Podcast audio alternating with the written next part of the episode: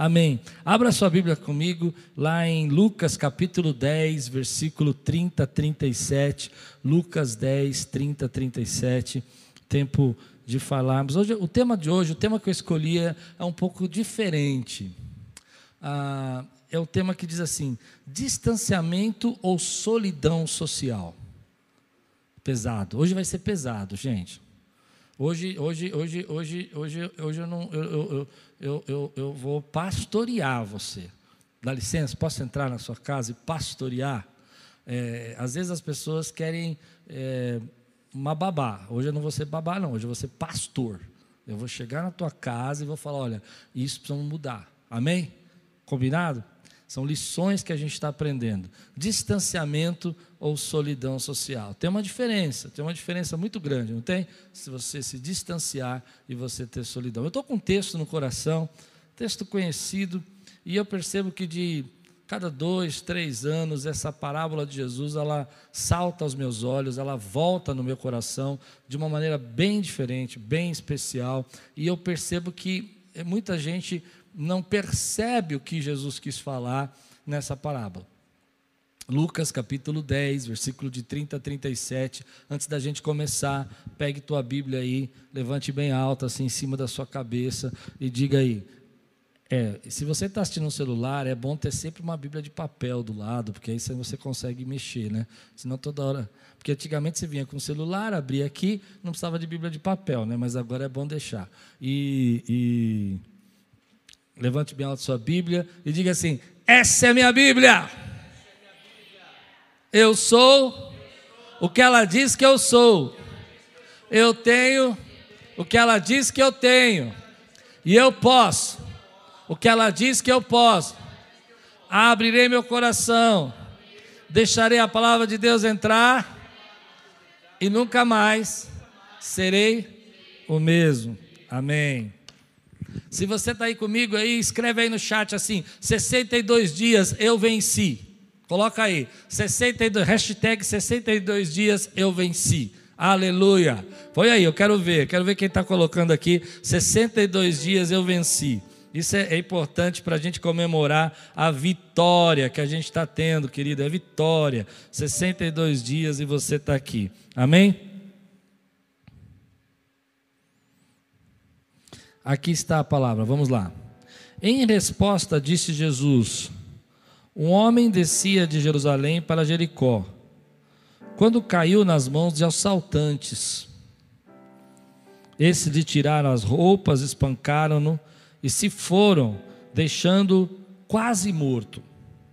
Aconteceu estar descendo pela mesma estrada um sacerdote. Quando viu o homem, passou pelo outro lado e assim também um levita, quando chegou ao lugar e o viu, passou pelo outro lado.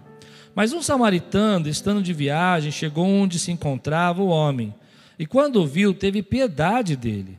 Aproximou-se, enfaixou-lhes as feridas, derramando nelas vinho e óleo. Depois colocou sobre o seu próprio animal, levou-o para uma hospedaria e cuidou dele. No dia seguinte, deu dois denários ao hospedeiro. Ele disse: Cuide dele. Quando eu voltar, pagarei todas as despesas que você tiver.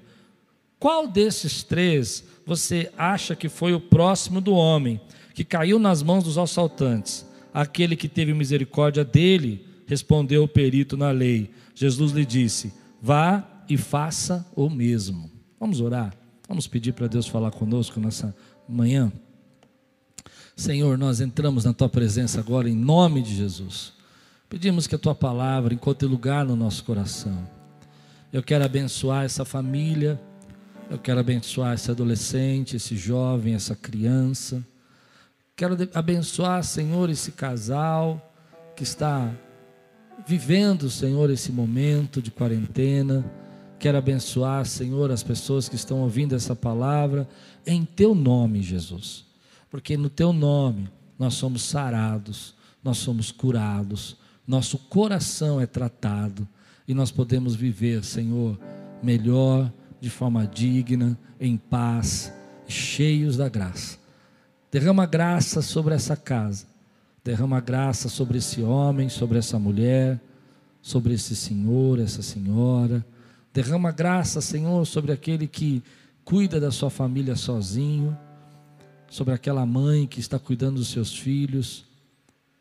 Derrama graça sobre aquele pai que está preocupado, está tenso com toda essa situação, aquela mãe, para que haja paz nos nossos lares, paz no nosso coração, em nome de Jesus.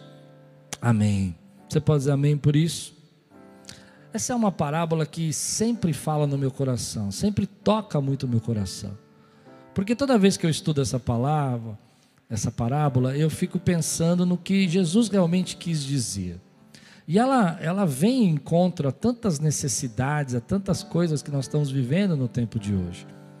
Ela vem falar sobre sentimentos, emoções, pensamentos, estilo de vida, maneira de se viver. Tudo isso Jesus conseguiu descrever de uma maneira tão simples, mas tão profunda.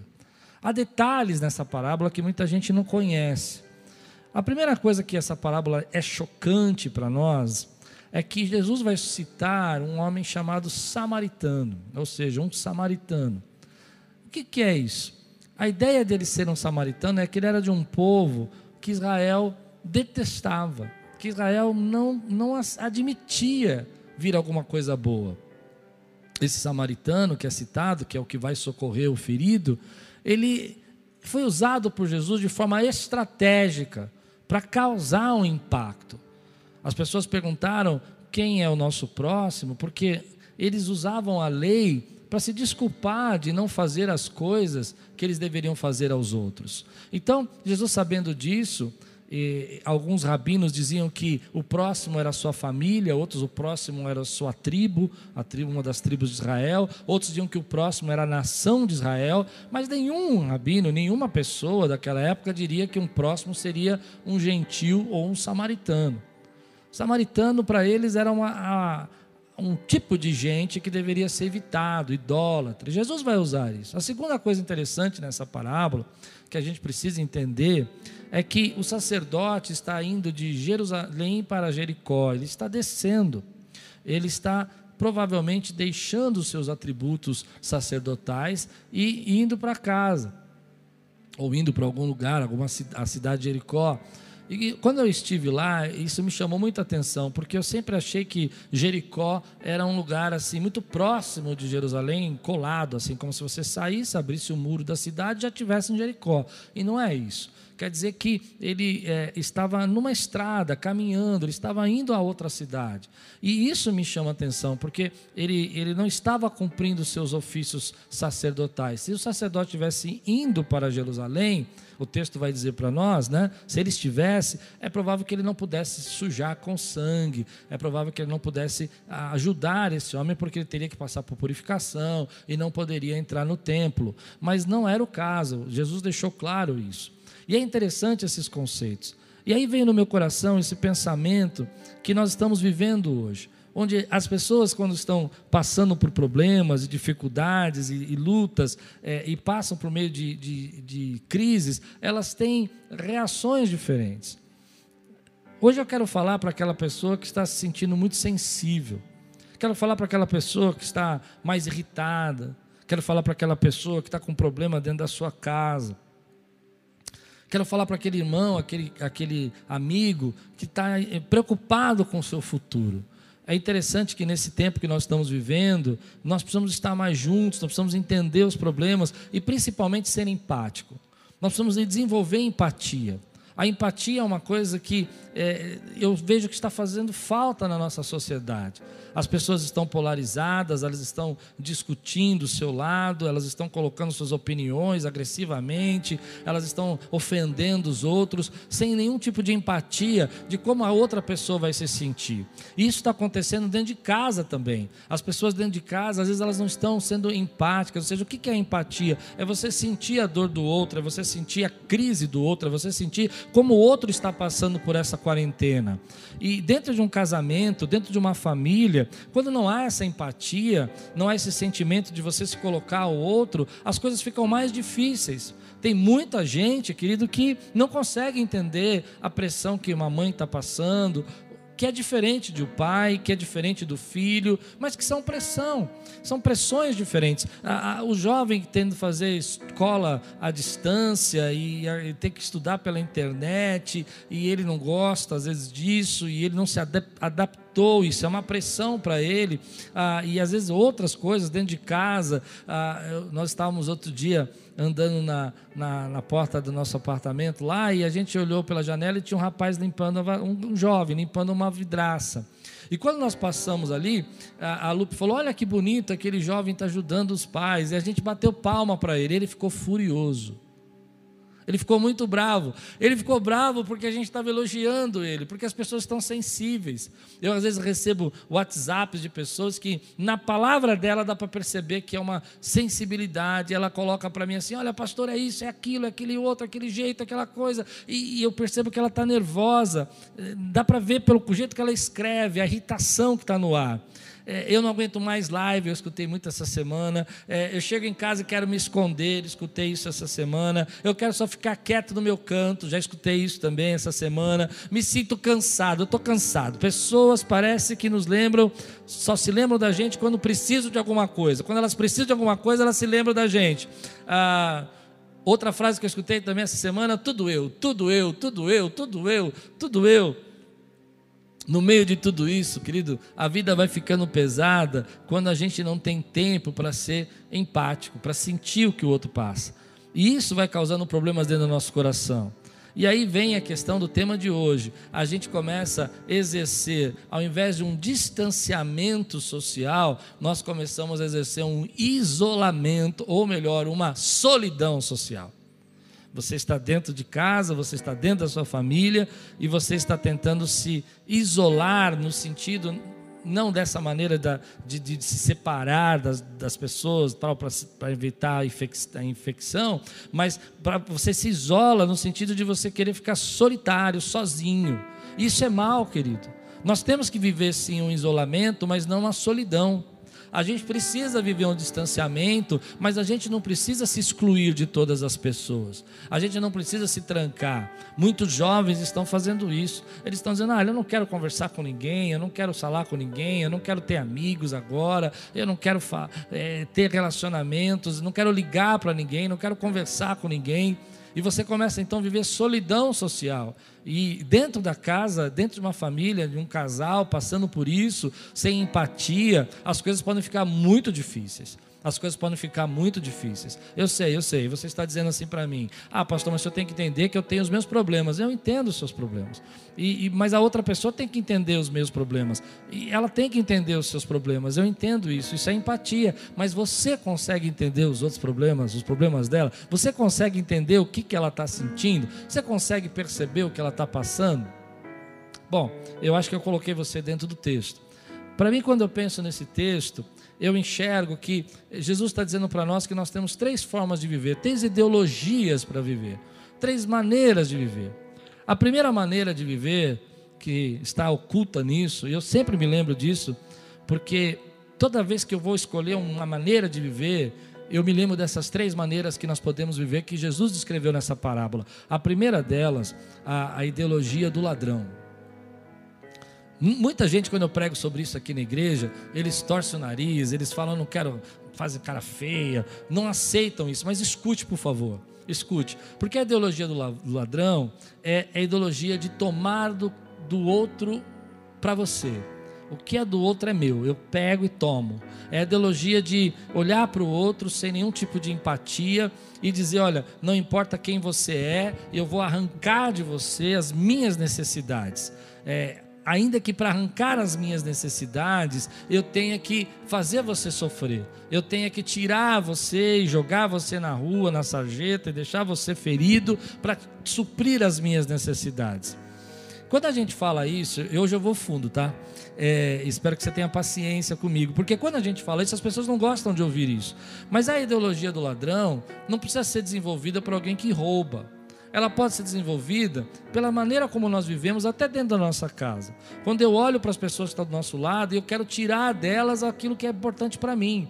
Ou é, eu, ou quando você está, por exemplo, no seu trabalho, e as pessoas que você para quem você trabalha, ele tem essa ideologia que você só é útil enquanto você pode dar, enquanto você pode fazer, e quer arrancar de você aquilo que é importante para ele, ainda que isso seja para perder você, para ferir você. Deixa eu explicar melhor. Como assim, pastor? Nessa estrada ele está falando de um ladrão, e o senhor está falando de ideologia. Porque a, a ideia de, do ladrão nesse texto é retirar, é assaltar, é roubar, é machucar, é ferir para que ele tenha suprimento, para que ele tenha vida. Essa é a ideia, essa é a ideologia do ladrão. E às vezes a gente não percebe que isso pode acontecer dentro dos nossos relacionamentos. Pessoas, por exemplo, que você se relaciona, que às vezes olham para você apenas como alguém que possa servi-los de alguma maneira. Às vezes eles têm tanta antipatia com relação a você, que eles olham para você e agem com grosseria, e agem com, com irritação pelo teu sucesso, porque você tem aquilo que eles não têm. E se eles pudessem tirar, eles tirariam. Quem aqui nunca teve um problema, por exemplo, num trabalho, de alguém querer puxar o tapete dele, para que pudesse crescer, falando mal, inventando calúnias? Essa é a ideologia do ladrão. Quem alguém aqui nunca passou por um momento na sua vida onde você teve um grande amigo, mas para que ele se promover, ele revelou os seus segredos e pisou em você e deixou você ferido? É um estilo de vida, é uma ideologia. Acho que dá para entender o que eu estou dizendo. Quem aqui nunca passou por um problema, por exemplo, de você estar ajudando alguém, sendo voluntário, mas de repente é, generoso, e de repente aquela pessoa olha para você e fala assim: não, mas espera um pouquinho, é, é, você tem que fazer mais, você tem que fazer mais, e você não tem mais para fazer. E porque você não tem para fazer, ou porque você não quer fazer, ou porque você não pode fazer, ela vai e fere você, e calunia e fala mal. O problema é que, como pastor, eu já encontrei essa ideologia dentro de casa. É, dentro de casa. Como assim, pastor Cláudio? Você está ficando doido? Não, não estou. É gente que se relaciona, marido e mulher, como quem eu posso tirar. Eu te amo enquanto você me serve. Eu te amo enquanto você faz o que eu quero. Eu confundo meu controle com amor. Então eu vou tirando isso. Eu sei que agora você pode ter ficado ofendido, mas eu já vi esposas, por exemplo, que nesse momento vão sofrer mais ainda do que já sofriam, porque dentro da sua casa elas não existem para os seus maridos, elas são simplesmente pessoas que têm que fazer o seu trabalho. A vontade dele é plena, a vontade dele é, é, é é absolutamente é, necessária. Então não há nenhum tipo de empatia. E a mulher sofrendo, trabalhando, ajudando, saindo para ir para casa, volta para de casa, vem para o trabalho e, e, às vezes ela não pôde fazer a quarentena porque trabalha em hospital, trabalha em áreas que não podem parar e, e, ela volta e ainda tem que chegar em casa e tem que agradar o marido, tem que fazer o que ele quer, tem que, tem que lavar a louça, cuidar dos filhos, porque ele não consegue enxergar nela um outro. E ainda se não faz, recebe todo tipo de antipatia, de grosseria, de, de nervosismo. Essa ideologia, querido, está muito presente na nossa sociedade hoje e eu preciso denunciá-la. É, é, é, difícil denunciá-la, mas eu preciso. Onde a gente vê pessoas que, no meio dessa, dessa crise toda, ela, ela pensa em levar vantagem. Eu vi uma matéria que eu contei aqui para vocês no começo da pandemia, de dois jovens americanos que, sabendo que a gente ia precisar de álcool gel, eles foram e compraram lotes de caixas nos mercados de álcool gel, investiram milhares de dólares e guardaram aquilo para vender pela internet subfaturado, superfaturado, para que eles pudessem é, ganhar muito dinheiro com isso. Então eles, eles tiraram a possibilidade das pessoas terem para que eles pudessem ter muito dinheiro. Eles acabaram não conseguindo vender, alguns sites de venda, percebendo, bloquearam, não deixaram eles vender. A polícia foi lá e tomou deles. Por quê? Porque a mentalidade deles não era, não era de partir, de compartilhar, não era de ser empático com esse momento, mas era de tomar. A gente está vendo isso na nossa sociedade. Outro dia eu estava vendo é, no mercado onde estava fazendo compra, logo no começo da, desse, dessa pandemia, pessoas chegando e falando assim: Olha, chegou o álcool gel. E foi uma multidão ali pegar aquele álcool gel. E um camarada pegou quatro, cinco caixas e, e ninguém conseguiu pegar. E aí a, a, mulher disse: Mas você está levando tudo, deixe pelo menos uma caixa para a gente poder comprar. E ele disse: Não, isso é um problema meu. Acho que agora ficou claro, né? Essa é a ideologia que a gente está vendo. onde a gente vê, por exemplo, é, políticos é, superfaturando. Eu não estou defendendo nem político A nem B, mas a gente está vendo essas coisas, comprando respiradores que não funcionam, comprando superfaturados respiradores. Eu espero que não seja verdade, mas a gente sabe como é o nosso país. Então, quando você olha isso, você vê essa filosofia na vida das pessoas, dentro de casa, no marido que não respeita a sua esposa, dentro do filho que não entende a dificuldade dos seus pais agora essa ideologia de tomar é meu, o que é seu é meu, eu tomo para mim. O que você tem, eu tomo posse, não importa, importante sou eu. Essa é a ideologia que eu estou denunciando. Mas a segunda ideologia, para a gente não demorar muito, senão, eu, essa é uma parábola que eu amo, irmão. Eu fico uma hora, duas horas falando dela. Me dá, marca, marca meu tempo aí. Ó, a segunda ideologia que me chama atenção é a ideologia do sacerdote e do levita. Porque eles vendo alguém feridos, eles não foram lá tomar o que era dele, mas também não se preocuparam em socorrer. É a ideia de que cada um com seus problemas, vamos ser bem claros. É a ideia de que eu cuido do que é meu e você cuida do que é seu. E os seus problemas são os seus problemas, e os meus problemas são os meus problemas. Eu não tenho nada a ver com isso, eu não me envolvo com os seus problemas, eu não, não me importo com os seus problemas, eu tenho que cuidar da minha vida. Primeiro eu, é, e é interessante, é um pouco diferente, porque eu não preciso tomar do que é seu, eu não preciso puxar seu tapete, mas também não me envolvo e não preciso te ajudar. Cada um cuida dos seus problemas. É uma apatia. Eu olho o que você está passando, eu vejo a sua dor, mas sou apático a ela. Eu não me importo, eu não me interesso por aquilo que você está contando, eu não me importo, eu não me interesso por aquilo que você está dizendo para mim, não me importa o que você pensa. Essa é a filosofia do sacerdote, que ainda sendo religioso, ele vai passando e vendo aquele jovem é, sofrendo, morrendo ali, ele olha e fala: Bom, o que, que eu tenho a ver com isso? E Jesus usa a palavra sacerdote para chocar, levita também. Por quê? Porque eles serviam no templo. Então Jesus quer mostrar para nós que às vezes a nossa religiosidade, ela pode nos fazer apáticos. Ela pode nos fazer pessoas que não estão entendendo a dor do outro. Dentro de casa você é um religioso, mas você não se importa com aquilo que o outro está sofrendo.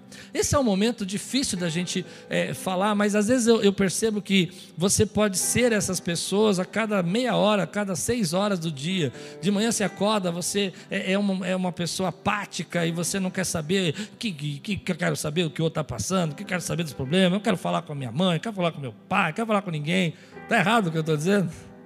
Aí, quando chega a tarde, você começa a ficar bravo. Eu tenho que pegar, eu vou, vou fazer isso, não, eu vou dar um jeito, eu vou aproveitar, eu vou pegar esse dinheiro aqui. Vou...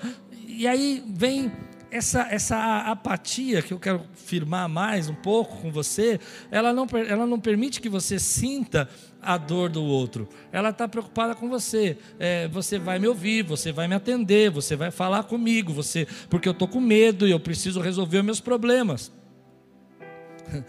eu, eu já tive uma experiências muito interessantes com isso, porque às vezes eu recebo como pastor, eu não estou reclamando, tá, querido? Não estou mesmo. Faz parte da minha, da minha, minha escolha de vida. E as pessoas começam a contar os problemas e tal, e às vezes eu percebo que é, só o fato de você falar, ah, então, eu, eu acho que eu estou pensando que eu estou passando por isso, a pessoa, ah, então tá bom, mas Deus vai te abençoar, viu? Deus vai cuidar de você. Eu não sei se deu para entender o meu exemplo. Já passou por isso? A pessoa está contando alguma coisa e você fala: Puxa, eu passei por isso agora, também estou com esse problema. Ah, mas Deus cuida de você. Já viveram isso? Essa é a pessoa que está apática aquilo que está acontecendo, né? Vê a dor da esposa, mas não quer conversar com ela. Vê a dor do seu marido, mas, poxa, ele também é molão, ele é chorão, ele só chora. Né? Então eu tenho que preocupar comigo. Eu tenho que viver para mim. E eu percebo que essa crise asseverou esses, essas ideologias no meio das redes sociais, no meio da política, no meio da, dos partidos. É, eu sou desse grupo, eu sou daquele grupo. Eu, eu preciso pregar com calma isso. O terceiro grupo, ele é, ele é o grupo do samaritano. É aquele que vê a pessoa ferida e desenvolve compaixão.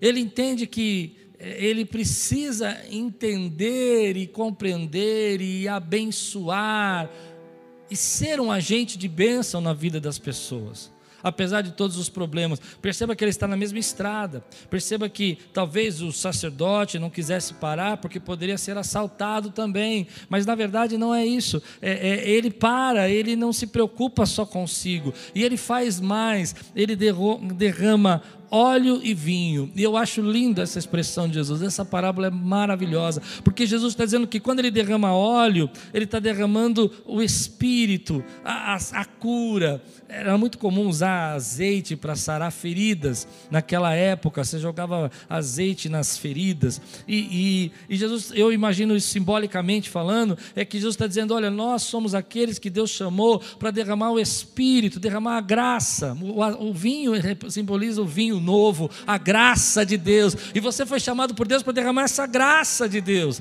Essa é a maneira como Deus quer que a gente viva nesse momento, que você comece a enxergar o outro. Deus ainda chama pessoas para derramar óleo e, e vinho sobre a vida das pessoas. Deus chama pessoas ainda para ter empatia, para enxergar o que o outro está passando. E às vezes você olha e está tão nervoso e está tão preocupado, e você não consegue perceber que Deus está colocando você para ser a resposta da oração de alguém, que Deus está me colocando e colocando essa igreja, os nossos cultos, para abençoar pessoas que estão passando por síndrome do pânico, que estão passando por medo, que estão com depressão, que estão com tristeza, que estão enfermas. Meu irmão, eu, eu acho isso incrível hoje. Hoje, se eu disser para você que eu vou orar para que, que Deus cure você, é perigoso na internet eu ser, ser processado, porque eu acho interessante isso. Eu não sei se vocês têm acompanhado, mas algumas vezes você, eu vejo alguns pastores assim: nós vamos orar. Olha, se eu não posso orar, por que, que eu vou orar por outras coisas? Por que, que eu vou orar para que Deus abençoe sua casa? A gente tem que orar, e é isso que a gente está fazendo, pegando as pessoas feridas, tratando as pessoas, cuidando das pessoas, abençoando as pessoas derramando uma outra maneira. Isso precisa começar dentro da nossa casa. Eu vou, vou pegar pesado agora. Precisa começar dentro da nossa família. Aquela mulher que sofre porque está tá casada com alguém que vive uma antipatia, uma, um nervoso, uma irritação, desconta em todo mundo a sua dor. Precisa, esse homem precisa ouvir. Ele precisa ouvir que não dá para viver assim nesse tempo. Aquela outra pessoa que está está casada com alguém que é extremamente apática, não importa o que o outro está sentindo, não importa o que o outro está passando, ela está tá no mundo dela, ele está no mundo dele, e eles estão vivendo na mesma casa, mas em mundos diferentes. Precisam ouvir, querido, que esse é o tempo de, de deixar o Espírito renovar você, para que haja empatia dentro do seu lar para que você possa sentir a dor do outro, para que você possa se solidarizar, solidarizar com o outro, para que o outro que mora dentro da sua casa seja o seu próximo. É isso. Para que a pessoa que você vive, convive, nessa quarentena, seja o seu próximo. Pessoas agem de maneira diferente, eu tenho falado muito sobre isso na quarentena, tem reações diferentes, mas preste atenção. Às vezes você está dentro da sua casa e está só, porque você não sabe ser o próximo. Às vezes você está dentro da sua, do seu relacionamento familiar e os seus filhos estão só, porque você desaprendeu a ser o próximo. Aí a gente precisa desconstruir isso, querido. A gente precisa começar a desconstruir esse sentimento, essas emoções, essa preocupação e lembrar que Deus não quer que a gente viva solidão social, Ele quer que a gente precisa passar por um distanciamento, mas a gente não precisa ser, viver solidão. Olha o que a Bíblia diz em Lucas capítulo 10, versículo 33 e 34. Mas um samaritano, estando de viagem, chegou onde se encontrava o homem e, quando o viu, teve piedade dele. Teve piedade dele. Aproximou-se, enfaixou-lhe as feridas, derramando nelas vinho e óleo. Depois colocou sobre o seu próprio animal, levou-o para uma hospedaria e cuidou dele. A chave aqui que Jesus está nos dizendo é que nós precisamos ser essas pessoas dispostas a enfaixar feridas. É isso que eu sinto que Deus vai nos afiar nesse tempo. Algumas pessoas no começo da, dessa pandemia começaram a ter uma sensação do tipo: o mundo vai acabar. O mundo vai acabar, eu não vou mais viver. Eu, querido, eu creio que Deus vai nos levantar para ser uma igreja forte, que enfaixa feridas. Se nós estamos hoje socorrendo 200 pessoas, 300 quase. Quem sabe quando a igreja estiver de portas abertas, a gente vai poder socorrer mil pessoas. Eu não sei, que nós vamos, nós vamos cuidar disso, porque nós somos o tipo de gente que entende a dor do outro, que é empático. Mas Jesus colocou essa história para mostrar o grande distanciamento e o grande isolamento social que havia naquela época. Jesus está mostrando para aqueles homens a polaridade. Ele está mostrando que o ódio que eles tinham do samaritano, isso vem de centenas e centenas de anos. Começa lá com o filho de Salomão, Roboão, quando ele aumenta os impostos e ele começa a, a perseguir o povo de Israel com impostos injustos, e a nação racha, ela quebra.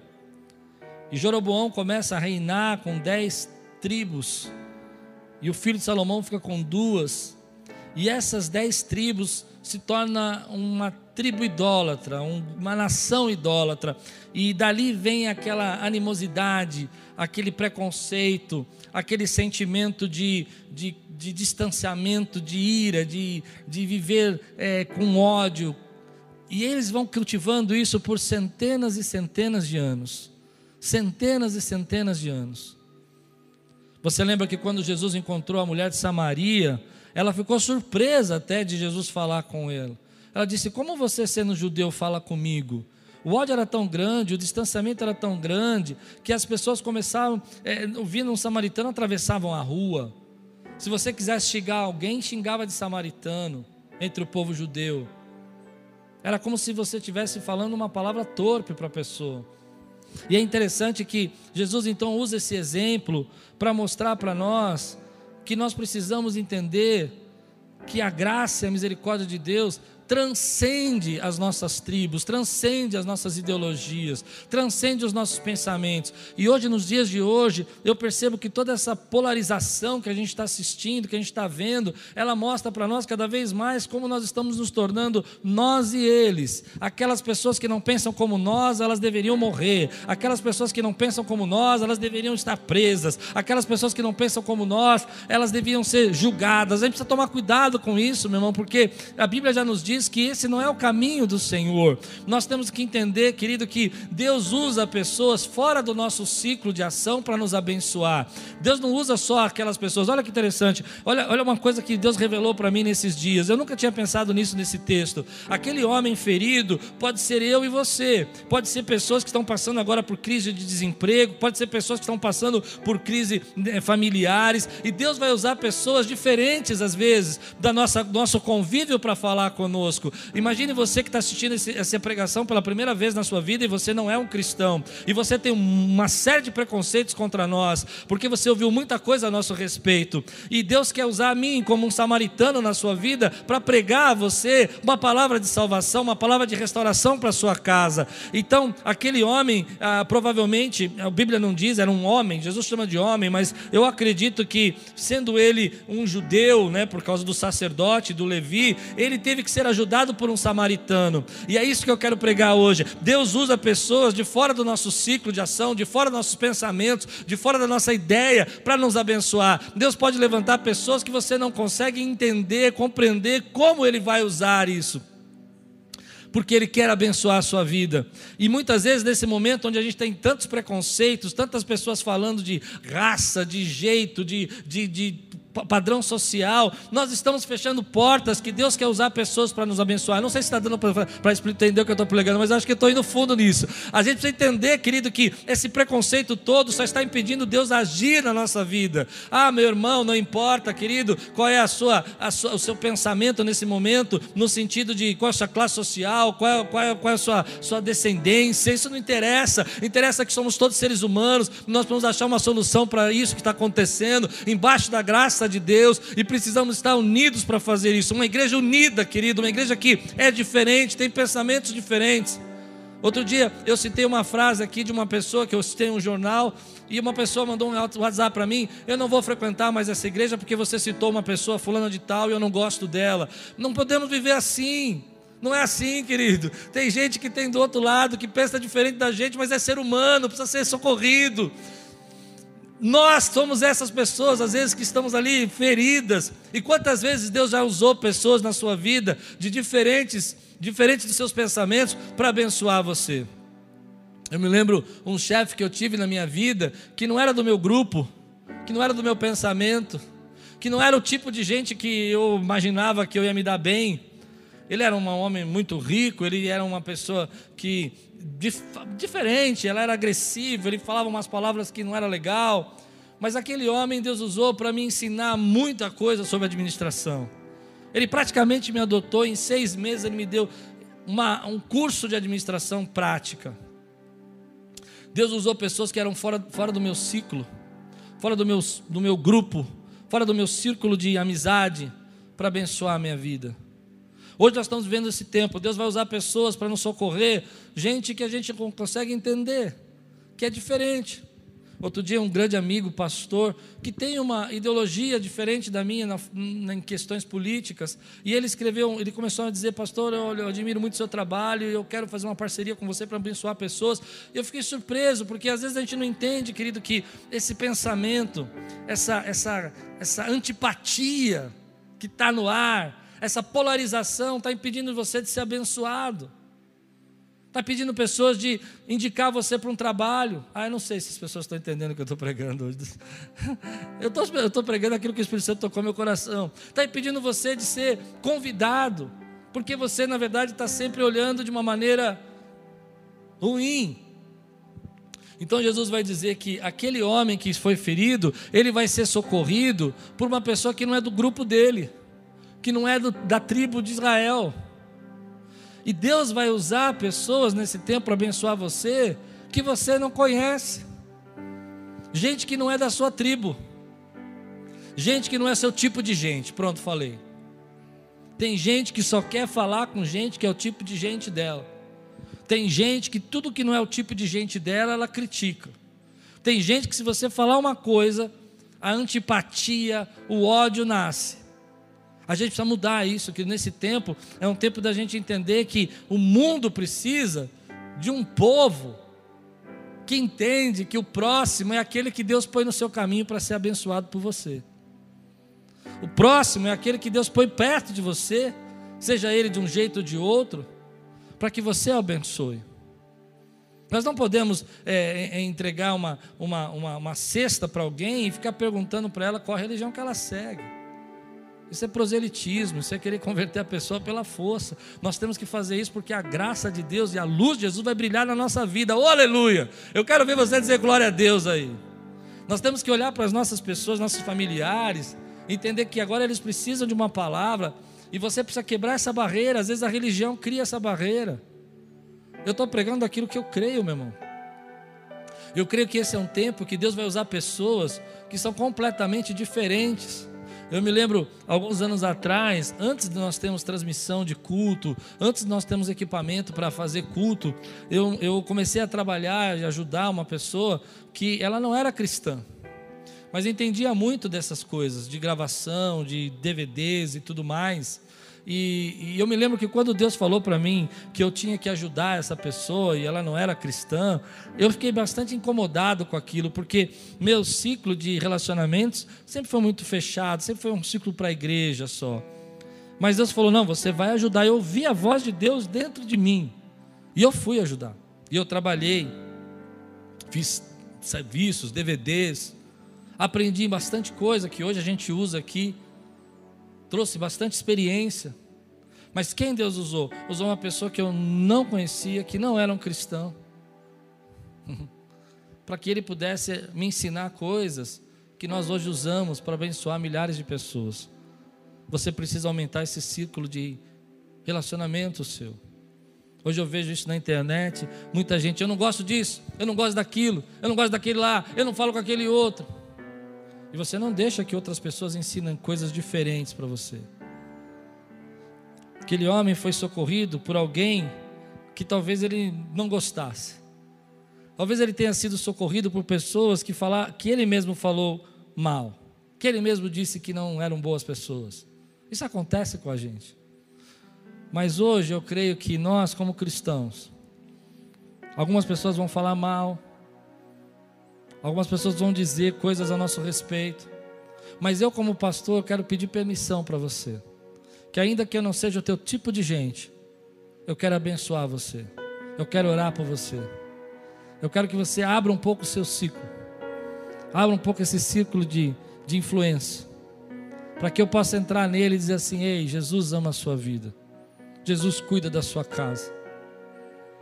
Que nós possamos ser essa pessoa que tem compaixão. Que quando você recebe um WhatsApp de alguém muito irritado e muito nervoso, antes de você responder e, e colocar mais gasolina nisso, você possa parar e dizer assim: Ei, espera um pouquinho. Eu entendo, ele está passando por um momento difícil. Antes de você responder a tua esposa e querer dizer, ah, você falou isso, é por isso que eu falei aquilo. Espera um pouquinho. A barra está pesada para todo mundo. Uma vez eu preguei aqui na igreja, não sei se você lembra, que há pessoas que são água e há pessoas que são gasolina. As pessoas que são gasolina, quando tem uma pequena faísca, elas jogam mais fogo. Elas falam, tá vendo aí, ó, aí, ó eu falei, falei, eu falei. Aquilo vai fervendo. Mas tem gente que é água. Quando ela vê uma pequena faísca, uma pequena palavra torpe, ela para e fala, ei, calma. Ela pacifica. E Jesus disse isso: bem-aventurados são os pacificadores. Esse é o tempo de pacificar. Aquele samaritano pacificou a dor daquele homem, trouxe paz para o desespero dele, trouxe paz para a angústia dele. É isso que Deus está chamando para a sua casa. É tempo de você ser um pacificador. É tempo de você entender, querido, que a ideologia que você vive é muito importante para que você possa passar e sair dessa crise que nós estamos passando e sair inteiro que você precisa entender que toda essa, essa polarização, esse preconceito que nós estamos passando, que nós estamos vendo, esse preconceito, essa grosseria, está só impedindo de Deus trazer conexões e bênçãos novas para a nossa vida. Eu não estou dizendo que você tem que aceitar as ideias, os valores. Eu estou dizendo que você precisa olhar o próximo como o próximo aquele primo, aquele parente, aquele irmão. Às vezes, sabe, eu vou terminar assim. Eu paro e, e penso: qual é a ideologia que eu estou vivendo hoje? Toda essa antipatia, essa ira, toda essa falta de empatia, o que, que ela diz a meu respeito? Às vezes eu paro e penso, me lembro dessa parábola porque ela fala muito no meu coração, que nós podemos às vezes ter essa ideia de que a vida é assim, que eu tenho que tomar o que é meu, que eu tenho que viver para mim. Mas nunca foi assim que Jesus ensinou. Tua casa, tua família é um lugar abençoado, é uma casa bendita. O teu lar, querido, é um lar onde Deus consagrou. Não há nada de errado com ele. O que acontece é que às vezes a gente estabelece ideologias que não prestam mais. Então, Muita gente diz assim para mim: "Ah, eu queria que a vida voltasse a normal". E aí eu pergunto para você: que normal que nós estamos falando? Porque nós vivíamos um normal, muitos de nós, que não tínhamos tempo para nossa família, não tínhamos tempo para nossa esposa, não tínhamos tempo para nossos filhos. Como o Paulo Zamparo falou na live hoje, que achei muito engraçado. Oh, eu, eu, eu troquei uma ideia com a minha esposa e descobri que ela é uma pessoa legal. Ou seja, Estavam casados, mas não tinham como conversar, e nem sabia que ela era uma pessoa legal. Esse é o normal que eu não quero voltar.